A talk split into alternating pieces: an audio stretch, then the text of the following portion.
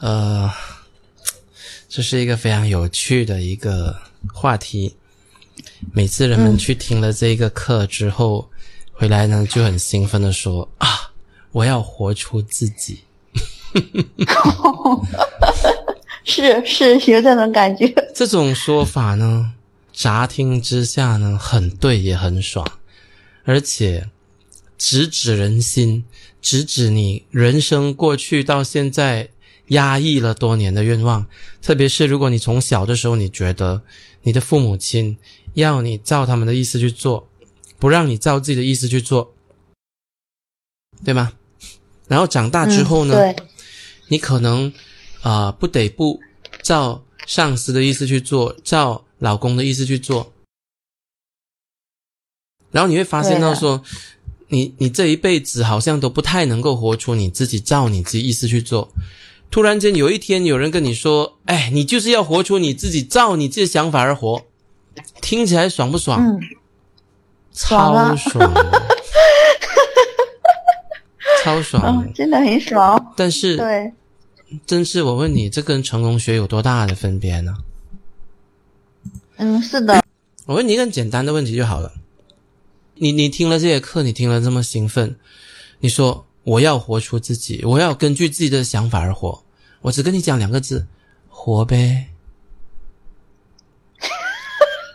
去啊，去活啊！谁拦你了？没有啊。没有人拦你。然后嗯你这个想法，他把你这个想法给讲出来了，然后你突然间有一种很兴奋的感觉。但是，嗯难道这些东西、你以前你就不知道吗？他只是把你压抑多年的愿望讲了出来而已。然后你之所以那么兴奋，你是看到说，哎，有人能够照自己的想法活出他自己，竟然一个人能够活得这么的灿烂潇洒、自由嗯丰盛。嗯，你觉得子瑜老师是不是根据自己的想法而活的呢？你你觉得是吗我？我我，哦，我倒没有猜测老师是怎么活的。对呀、这就是很多人去听课为什么很容易被带走，因为突然间他们一去听一些很兴奋的东西，他们跟日常生活中的东西就联系不起来。你觉得子瑜老师够另类吗？应该算够另类了吧？对，那你说我这样另类的人，不是根据这些想法而活，是根根据谁的想法而活呢？问题是你很有智慧啊，你知道吗？我 我发现我没有遇到过几个跟你一样有那么聪明的人。那关键不在于那个那一个智慧，智慧当然是有很大的加分作用，但关键在于说你跟绝大多数的人一样，从小到大都很希望能够根据自己的想法而活。然后小的时候你是被父母压制，你有丈夫的时候你被丈夫压制，但是当你离婚了，你自己一个人了，你现在又是自由业了，谁还能够拦住你不让你照照着自己的意思去活啊？问题是我现在，比方说我我想一边旅游一边去讲课，可是我现在没钱呢，这一下子一下子就给卡住了呀。所以啊，你觉得你听了这样子的课程，给你打了这种鸡血，为自己而活，照自己的意思去活，走不动啊，我也是今天我考虑了很多，所以所以我就跟你讲两个字而已啊，活呗。动不起来啊，问题是，然后到最后，你们有没有发现到说，跟你讲课讲的很爽的人，他是那个境界，他还是那个境界。然后你很兴奋，是因为你看到了你，你感觉上自己好像在听课的那一那一刻，你好像感觉自己也跟他一样到了。嗯，但听完课之后，你还是得回到日常生活当中，对，是的，一步一脚印的去修炼自己。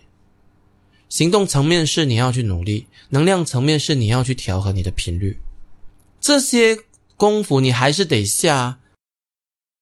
嗯他展现给你看的是，他今天他达到了他想要的那一个理想的样子之后，他能够活得多么的潇洒。对，那你难道不觉得子宇老师作为一个活生生的榜样已经很多年了吗？还是你觉得需要我天天跟你们打鸡血？哎，你看子宇老师现在有钱有闲了，多么自在轻松啊！嗯，那倒不是，嗯，我就是感觉是，嗯，平均一我平均一年出国旅游两次，我有旅游的时候我就讲，没有旅游的时候我就没有讲，明白吗？我也没有说刻意去不断跟人家讲，Hello，我我又去出国旅游喽，这样子。哦，对他们那个都是都是到哪到哪到哪，每天都说哦，我今天到这儿了，我今天到那儿了，我去了马尔代夫，我去了那个摩洛哥，我去了那个澳大利亚，这反正就是说，嗯，这里很好啊，那是一，种生活方式嘛。那又怎么样呢？挺羡慕呀。啊，真的很羡慕。他的今天会是你的明天。当你把自己的频率给调对的时候，我很愿意调，对老师，我很愿意调。我现在就在群里面很静下心来跟你修炼，我也意识到这个问、题了。听了之后跟打鸡血似的，然后还得回到生活。我也想走，可是我没有钱，走什么呀？还是行动不了啊，还是不行啊！唉，我有一个学员，之前我跟他聊，他也是学了另外一个老师的课程，然后呢嗯。就很嗨，很兴奋，嗯。觉得说参透了宇宙的真相。即便那些东西我在很多课已经讲过了，他们只是换了一个不同的说法、不同的切入点。就像我昨天讲的，你可以用一种写实的说法去呈现，你可以用一种浪漫唯美主义的方式去呈现，然后他们用了一种非常浪漫唯美主义的方式去呈现，然后他有那种全新的感觉，让他觉得很震撼，让他觉得很兴奋。嗯，兴奋之后，我们要看的是兴奋之后三个月，金钱实相没有扭转；六个月，金钱实相没有扭转。就听课的时候哦，听课的时候很兴奋，兴奋完了，自己还是处在负债的状态当中，你不觉得很熟悉吗？嗯，是的，好像就是这个样子，这个过程啊。跟你之前来之前的那一个状态不是很像吗？好汉不提当年勇啊！你怎么老是提那个呢？我是举例给你听，我们就从我们自己的人生经验当中去学习的。所以关键不在于说你听了的时候你有多兴奋，关键在于说你兴奋完之后，你回到日常生活当中，你怎么样子好好过日子。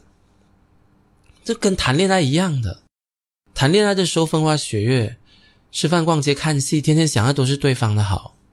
结婚之后呢，嗯互相挑剔对方的毛病，看对方不顺眼。你挤牙膏为什么挤上面不挤下面？你小便有没有把那个马桶盖给拉起来？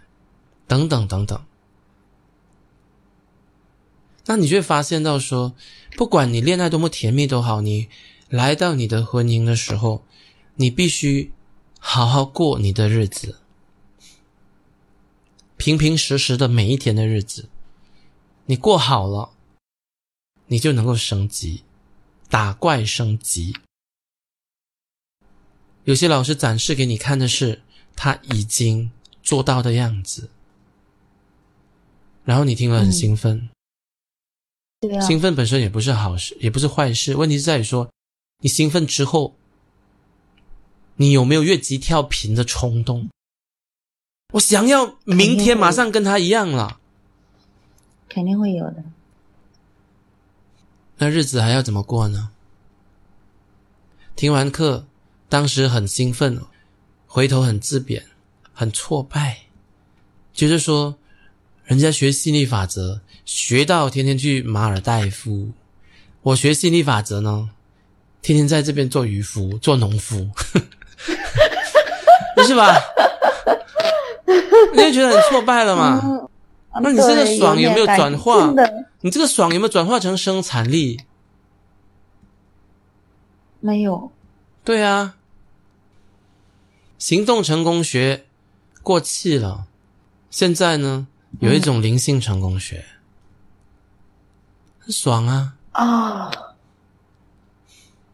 灵性成功学，对对对，哎，这个词用的好。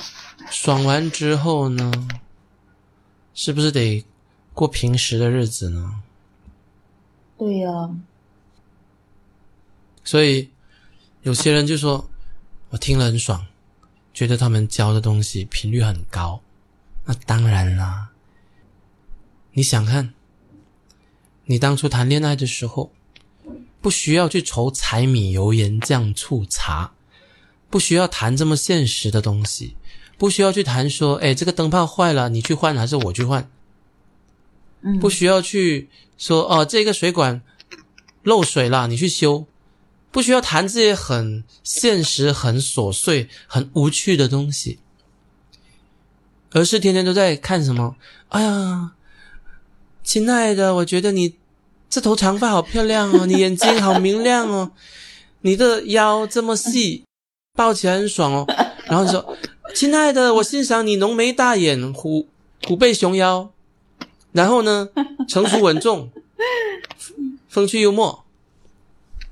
我们今天要去哪里看电影啊？我们要去哪里吃饭啊？要逛哪一条街啊？你说频率能不高吗？啊肯定，会高啊。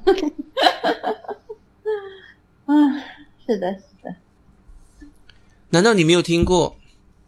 有一些女人有过这样子一种呐喊：如果不是要天天在家里一把屎一把尿的带孩子，要煮饭、烧菜、打扫卫生，我会是今天这种黄脸婆吗？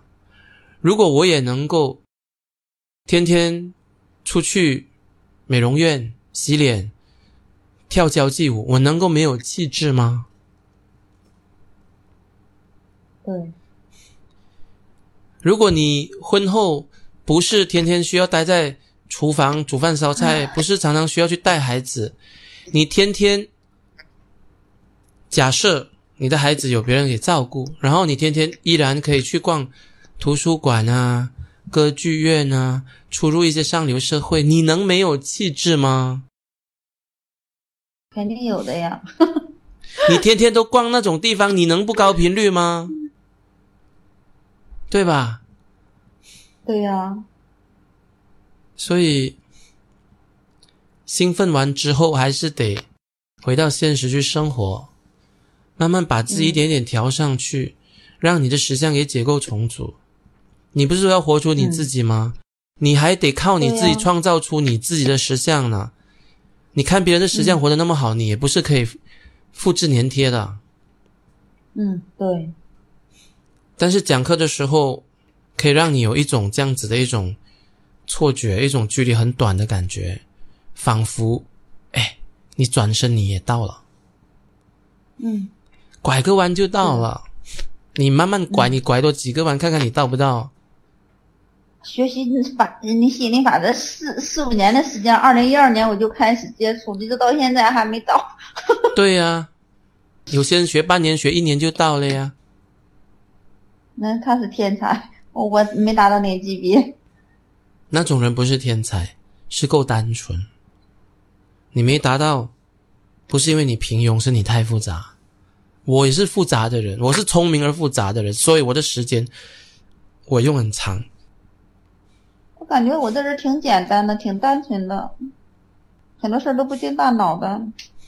是哎，也不喜欢那种很复杂的事儿。你不在乎的东西，你都不经大脑；嗯，是的，你在乎的事情呢，嗯，我就用心了。就很多迷宫了。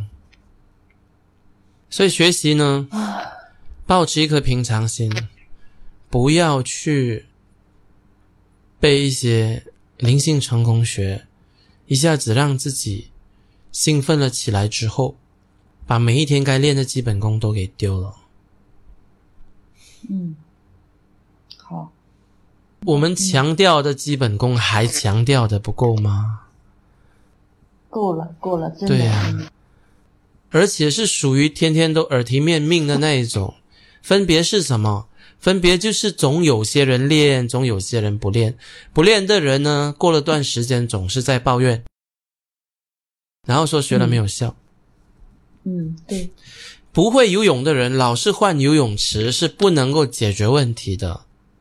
学吸引力学了一段时间不能够让实相结构重组的人，换个老师换个学派是不能够解决问题的。同意吗？啊，这个，哎，太同意了，这个例子真好。学游泳的人，啊，是的，是的，啊，不能 因为总是换游泳池而而就是说是能够学会游泳。哇塞，这个啊，是的，真挺好。所以有些人不断的在换老师，不断的在换学说，这种人也是滚石不生台呀、是的，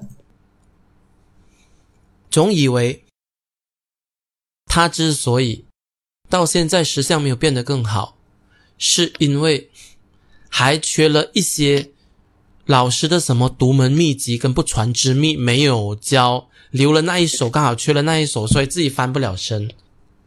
所以呢，就不断的在寻找下一个大师，看看说不定那个大师就有我所需要的最后一块拼图。然后听我讲课，我讲课是属于比较平时、比较理性的，掰开来揉碎了跟你们讲，刚让你们看到完，毫无疑义，没有死角，全部一清二楚的看到完。看到完了，所以怎么样？没有神秘感啦，没有新鲜感了呀。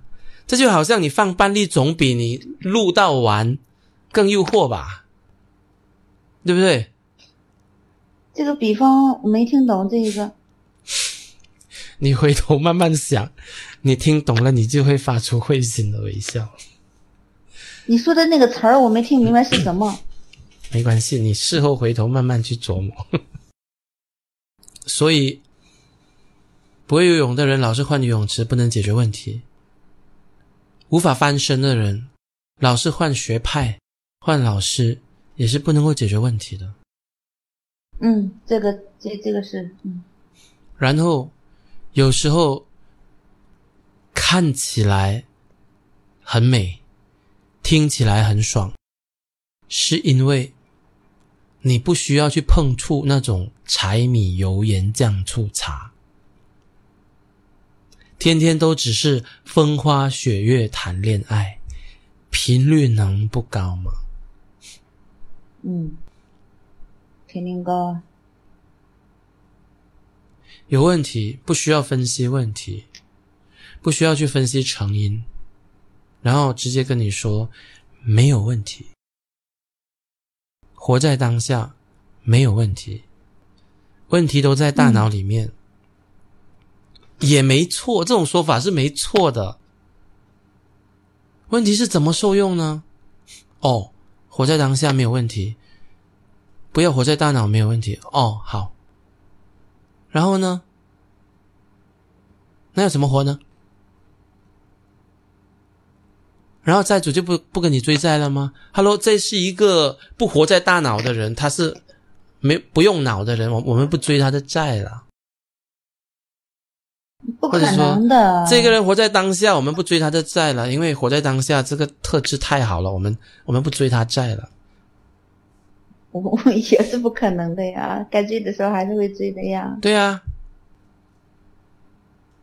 活在当下，啊，用对了态度，它可以让你超然于你的问题，超然于你的现状，然后呢，更快的去让实相结构重组。用不对了，就变成你逃避现实的一种做法，没有问题啊。嗯，是的，是的，我听的时候也是有这种感觉，明明有问题的时候没有问题啊，很完美啊。很完美，爽吗？爽啊！看上去很美，听上去很爽。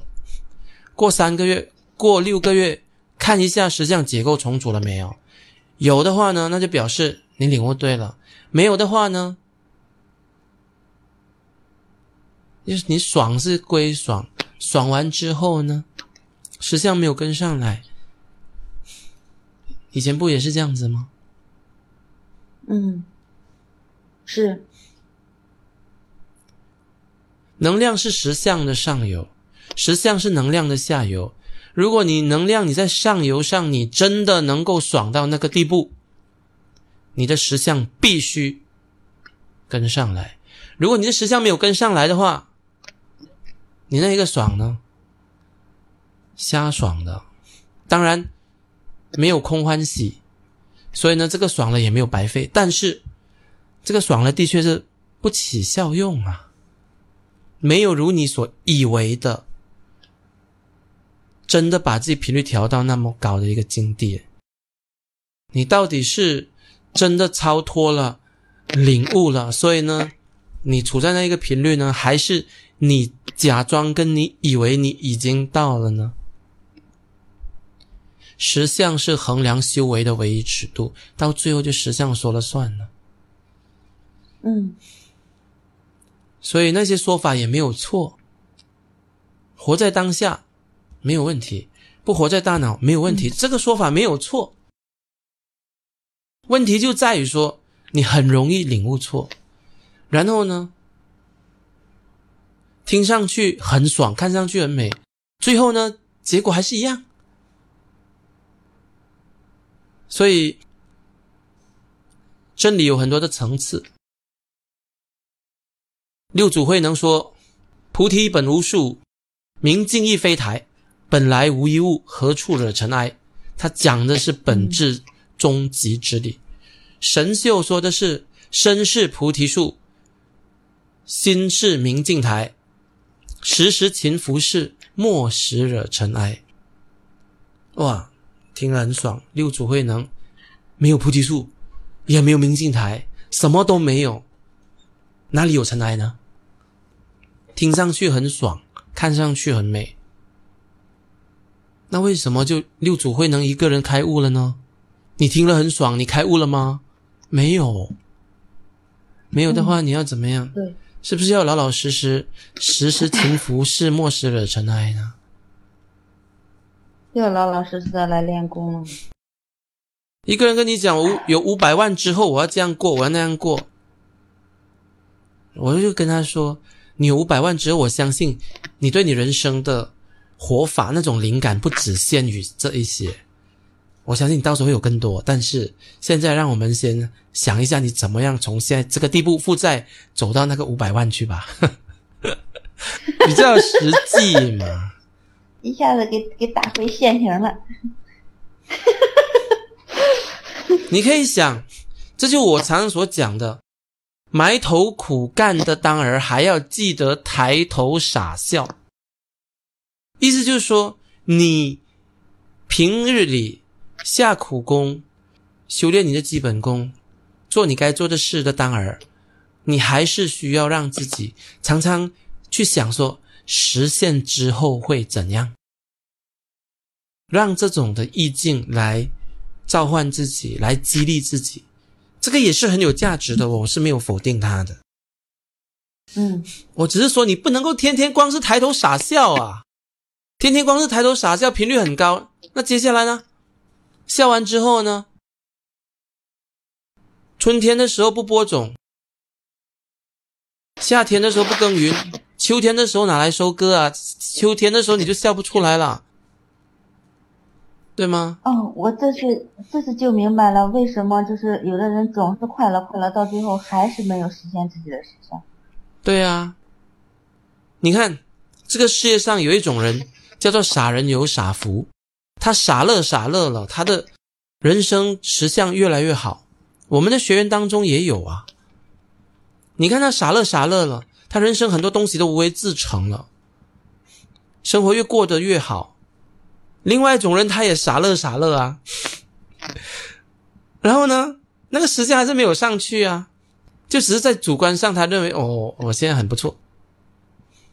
所以呢，老实用功吧，走过了行动成功学，现在呢，去留意灵性成功学。灵性有很多的思想学说学派，有很多讲的都让你听了是很爽的，并且最重要的是他们的说法没有错，这个关键就在这边了。因为他的说法没有错，所以你不能够反驳，你也不能够否定。哎，他这样讲是对的呀，地球是圆的呀，没有错啊。但是你平日里你活着的那个地球，你所站的、你所看的，那个视野是平的呀。嗯，你只能够根据地球是平的这个视角来使得上力呀。地球是圆的，是当你站在外太空的那个角度看回来的时候，你这样子讲它才有意思啊。那你生活的时候，你是要很落地的站在地平面去讲，还是站在外太空去讲？当然是地平面上了。所以地球是圆的还是平的呢？那那那站在地平面上，当然是地球是平的了。所以地球是圆的这个说法是没有错的，是很本质的，是听了很爽的，是很高频的。但是你还得老老实实的在地平面生活，同意吗？同意。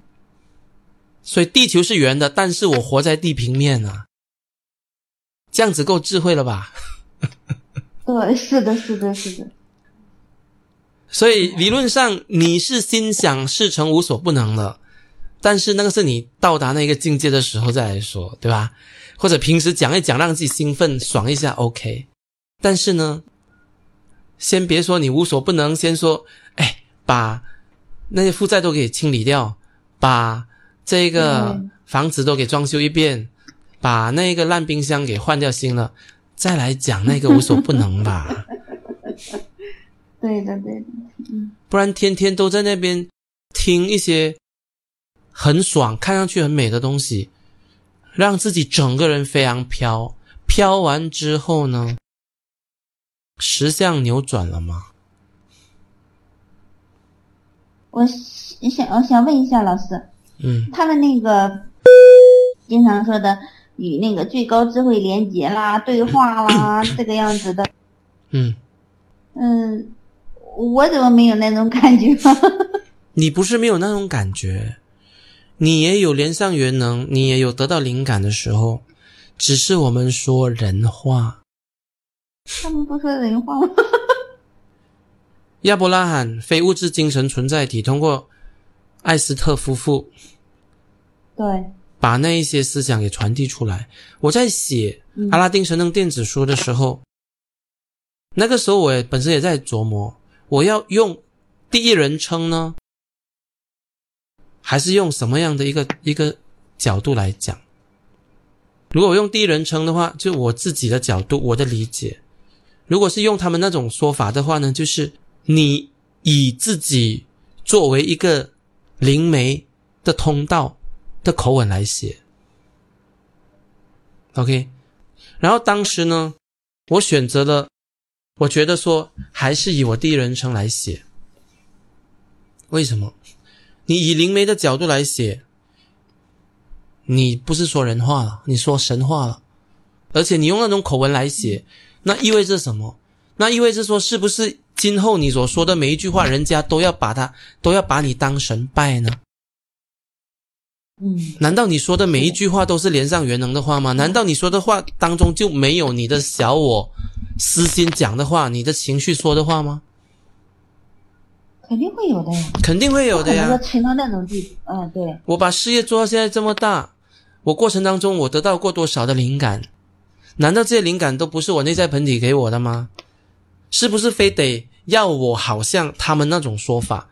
比如说，喜欢这样子讲的，就是说，今天宇宙给了我这一个启发，要我跟你们讲这些东西，嗯，是不是？是的，他们是不是你们你们要听我讲这样子的口吻，你们觉得才比较有可信度啊？呃那边就是基本上就是这样的一个。所以为什么中国以前的皇帝叫自己做什么？皇帝叫自己做什么来增强那个可信度？寡人呢？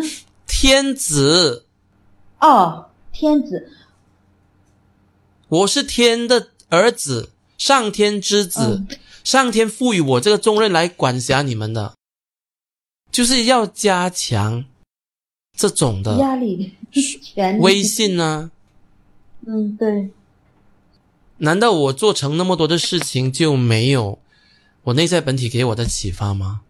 那是不是说我非得要用这种口吻来跟你讲？比如说我现在跟你谈话，我就跟你说了，我收到宇宙要给你的一封电子邮件，托我跟你讲出来，然后你才愿意洗耳恭听、肃然起敬呢？嗯，对呀、对有些人这是管用的，你知道吗？哪一种人比较管用？对自己的神性不够确定的人就很管用了。你对你自己神性很确定，你也知道你能够接收的，那你就会觉得说，哦，这不就是来自你心海的消息吗？嗯，是的，他们有的是说哦，我听到一个声音对我说，啊，就是这个样子的。对啊有一个声音对我说，你知道这样子有多恐怖，你知道吗？不是说这个所谓的恐怖，并不是说让人家觉得说是灵界什么毛骨悚然，不是那种恐怖，而是嗯一旦你这样子讲了之后，到底底下的人要把你当人还是当神呢？嗯嗯，很多人搞不好很多人搞不好这种处理，你知道吗？我就有学员，他之前当过那种老师的助理，那一个老师也很年轻，然后呢，常常就讲，哦，有一个灵体要我去讲课，他今天要我讲这些，然后呢，发展到后期就出现一种阶段，就是说，啊，我那个灵体有时候他又不理我了，不不找我了，我不知道讲什么，然后就变成一种很被动，你明白吗？灵体不找我了，我不知道要讲什么了。然后呢，讲课的就讲啊，这不是我在讲，这是灵体通过我的身体在讲。我讲的时候我是敞开，我讲完之后我脑袋空空，不知道我在讲什么。你认为很好玩吗？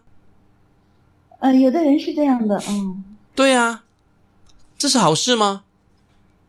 不是好事吧？把他当神拜了呀。你想一个很简单的道理：如果你收到一些信息，你转播出来，然后呢，你自己却不能够在转播的过程同时录音呢？哎，你这种灵媒算是哪哪个等级的？对吗？嗯你讲课，我讲课，你用这种灵媒啦、神性的东西来包装，神神叨叨。嗯，我不这样子，我就讲说这是我人生领悟、我思考的智慧。然后呢，讲出来的东西，我的我的智慧水平可能比你还要高很多个等级嘞。在至少在智慧上，我就没有见过有有有多少人跟我一样的这个水平啊。有些人讲课讲这样这样很这样很动听啊，但是你如果懂得去检验的话，有些地方那个漏洞，你怎么样子去周全？我也发现没有几个人跟你这样聪明。这不是聪明，这是智慧，你明白吗？聪明是大脑反应快，智慧是一种对人生的一种洞察、领悟。宇宙要我对你说，不要吓我呀！现在 你身后站着一个灵体，他要我 对你说，今晚他会来找你。没神经病也被你吓出神经病来了。嗯，是真的很吓人的。那有些人就喜欢这样的东西啊。我还记得以前我，我有有人曾经跟我讲话说：“子宇老师，我觉得你不像大师。”我不是跟你讲过了吗？我在很多讲课都讲过。我说为什么？他说大师都应该有一种神秘感，还有跟学员保持距离。他说你讲课讲的这么清清楚、一清二楚的，完全都没有神秘感，全部都讲到完，然后跟学员打成一片，就没有那种保持距离跟神秘。那种树立那种非常崇高那种形象，可望不可及那种形象，他说说不像大师，嗯，因为他看到的大师不是这个样的。所以什么叫做宇宙？什么叫做我今天接收到宇宙的这一则信息？这种说法，嗯、的是连接。嗯、这种说法它没有错，但是讲起来就不是人话，而且很奇怪，你知道吗？你接收到这则信息，嗯、仿佛你讲课你想讲什么，你自己没有自主权。当然，在他们的角度是啊，我不要控制了，我让宇宙以我为路，流经我传递出来，这个是他们的主张吗？也没有错。他们经常用的一个词，我有点不理解，就说是啊，我连接到一个呃信息哈，我突然呃刚连接到的啊，突然有一个信息对呀、怎么你不觉得就很奇怪吗？我有点不理解这个连接，它是怎么连接到的呢？这个就是不说人话了吗？这个其实说人话就是，我突然间有一个灵感闪过，我跟你说，这就叫讲人话嘛。嗯，这个能理解的，这个能接受。对呀、我突然连接到宇宙一则信息，宇宙的信息是无穷的，我跟你讲。然后为什么你连接到这则信息呢？也是跟你现在你的频率，你把这些频率无意中调到这一个接这个频道，然后你就接收到，就这么简单嘛。但是这样讲了之后，对一些人来讲很增强那个可信度啊，对吧？对呀、是的，他们就是用了一些个什么加许啦，呃，连接啦，嗯、这个样子的词，有的时候我就不理解，我就去查一下是什么意思呀，或者是什么，就是有一些个神秘感的。这个也并并不稀奇了，在清朝末年的时候，太平天国不也这样子吗？还有很多什么神上升了、神降世的，对吧？嗯嗯，对，就这样子嘛。你看亚伯拉罕，我们讲说吸引力法则最权威莫莫过于亚伯拉罕。就算是那位老师，你听他讲课，有很多内容都是亚伯拉罕里面的东西。因为我听亚伯拉罕的内容非常多，所以我一听就听得出来。嗯因为有好几个通灵者，每一个通灵者都有自己的特色与风格，也有他们用的不同的遣词用字跟表述的方式，也有他们自己的侧重面。所以那位老师他的那一种思路有很多都是跟亚伯拉罕是一致的，所以我知道他本身肯定也是追随了亚伯拉罕。你听过亚伯拉罕用这种方式来讲话吗？没有我现在连接到什么什么什么什么东西，没有没有没有，艾斯特讲的也是很什么的，很很平时的嘛。是的，很嗯，对，是的，嗯，没有这么多神秘的那种花里胡哨的那些东西。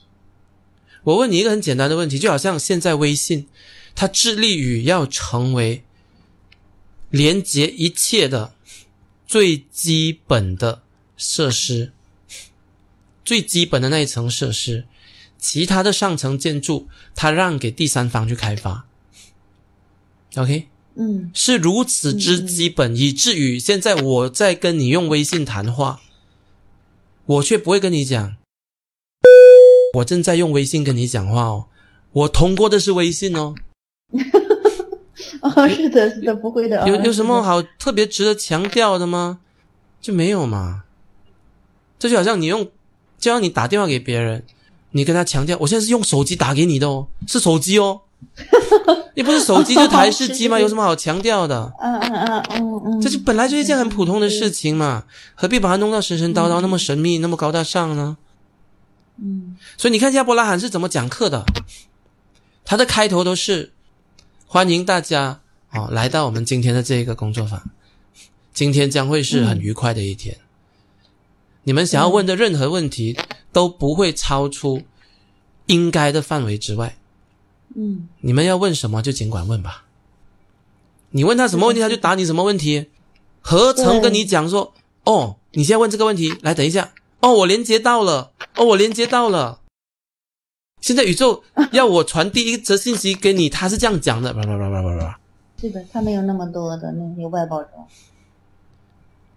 我在《阿拉丁神灯电子书》里面就讲了，人的本质是灵，每个人都是灵体，每个人都是来自宇宙元能，通灵是人的本能来的，是人在成长的过程当中慢慢把这个本能给这个本能给丢失掉了，所需要做就是通过修炼把它给恢复过来而已，就把属于你的东西重新给找回来，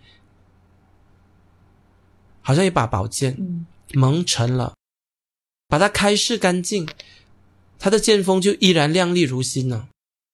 这是你的本能啊，这有什么好神神叨叨的？本来我们就是应该连接的，就我们有太多的带主念头，太多的烂故事，太多的胡思乱想，不能活在当下，有太多的大脑的运作，导致阻断了我们跟宇宙元能的连接。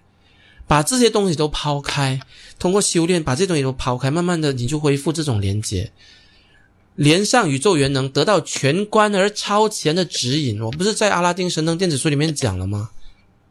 嗯，每个人应有的本能来的，你连上了，你就灵思泉涌了，你就得到全观而超前的指引了，就不需要人家跟你说，我现在手到一则。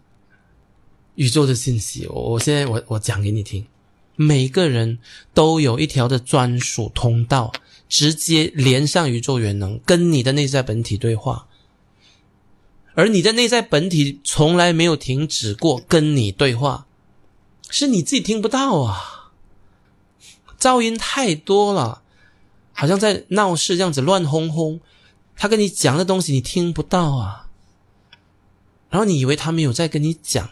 实际上不是他没有在跟你讲，是你没有在听，臣妾听不见啊。那他们就是也还有讲到，就是嗯，他们的那个指导灵，嗯，跟那个天使是不一样的啊。指导灵怎么怎么的啊，天使怎么怎么的。宇宙的使命是成全愿景，是如你所愿。你把你的频率调到哪里，然后你的内在本体。就会输送给你你所准备好接收的东西，就是这么简单。整个宇宙协同作业，成全你的一切愿望。所以你给他什么名都好，其实无关无关痛痒，无伤大雅。重点在于遵循你的情绪导航，回归你的内在本体，连上元能之后，你感觉好，你才能够连上元能。你连上元能之后，你会感觉更好。这是一个正向的良性循环。你感觉不好，你就连不上；你连不上，你就感觉更加不好。一旦连上了之后，就好像我们连上 WiFi 一样啦，什么信息都可以搜得到，什么文件都能够下载得到，你要什么就来什么。你连不上元能的话呢，你的手机就是脱机的状态嘛，掉线的状态，你的手机就。就只是本机而已，本机你手手机上有什么，就只能够玩什么，你不能连接到外面更大的世界，你不能跟别人去对话了。所以为什么连上元能是第一任务？所以为什么没有什么比我感觉很好更重要？因为你只有感觉很好，你才能够连上元能。你连上元能，你就啥都有了；你不连上元能，你就啥都没有。你看，如此神神叨叨而浪漫而。唯美的东西，朦胧美的东西，经过志宇老师这么一剖析，掰开来揉碎了，你就发现它全部都是非常理性的东西。对，而且经得起考验跟检验。整个的就是一吸引力法则。而且从你现在所在之处到你所要所到之处，这整个过程都是很清晰的。抬头傻笑，别忘。埋头苦干，这个埋头苦干是根据一般人的说法，因为我们不能讲埋头乐干嘛，这样子人家听了很不懂。就是你要下苦功的意思，享受这个下苦功，痛苦并快乐着的意思，享受那一个过程。嗯，好，今天呢就把这一段录音给剪了，放到网上去。呃，我没录呀，老师啊。我录了，因为在我跟你谈的时候，我已经接收到宇宙的指引，告诉我说要记得录音呐。你看，我的天使指导灵、内在本体、亚伯拉罕啊，什么东西都好提醒我了。然后我记得做这件事情，我链接到了，我必须去录音呐。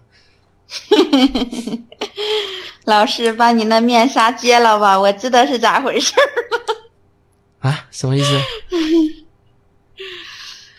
啊，那些伪装的话就不要提了。哎，什么东西？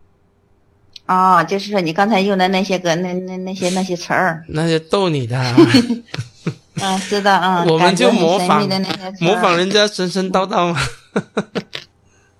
是的，是的。嗯，谢谢你，亲爱的老师。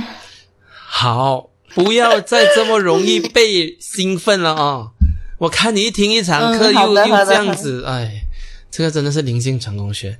听我跟你讲，我们好几个学员听一个就着魔一个，哎，定力不足哦。啊。是的，是的，是的，是的，是的，是的，我错了，老师，我以后学乖了。我跟你讲，你们想要越级跳频的人就很会，就很容易受影响。嗯你你如果你智慧到家，你定力到家，你一看你觉得其实没什么，就这样，只是换一个说法，换一个角度而已。我之前讲过了，嗯嗯他们强调三样东西，侧重面跟我们不同而已。第一个，他们侧重活在当下；第二，他们侧重连上元能。嗯，是的，我们也有讲，但是这只是我教的整个东西的其中一个部分而已。我总不能我每次讲课我都只是跟你们讲连上元能、连上元能，然后收工。那讲课还讲什么呢？哦哦哦哦哦，对对对，但同样道理，活在当下是一个很正确的态度啊。但是天天就跟你讲活在当下，连上元能，然后要活出大我而不是小我。嗯，你听久了就是怎么样？所以我跟你讲，每一个老师有他自己独特的风格。我这种东西呢，是掰开来揉碎来讲，讲得很清楚，所以人家就想说，哦，这个部分讲完了，清楚了，我现在听下一个东西。他们那边不一样，永远都是朦胧美的，明白吗？因为朦胧美看不清楚，永远都在看的时候还是朦胧美啊。换角度听来听去都是这样子的东西。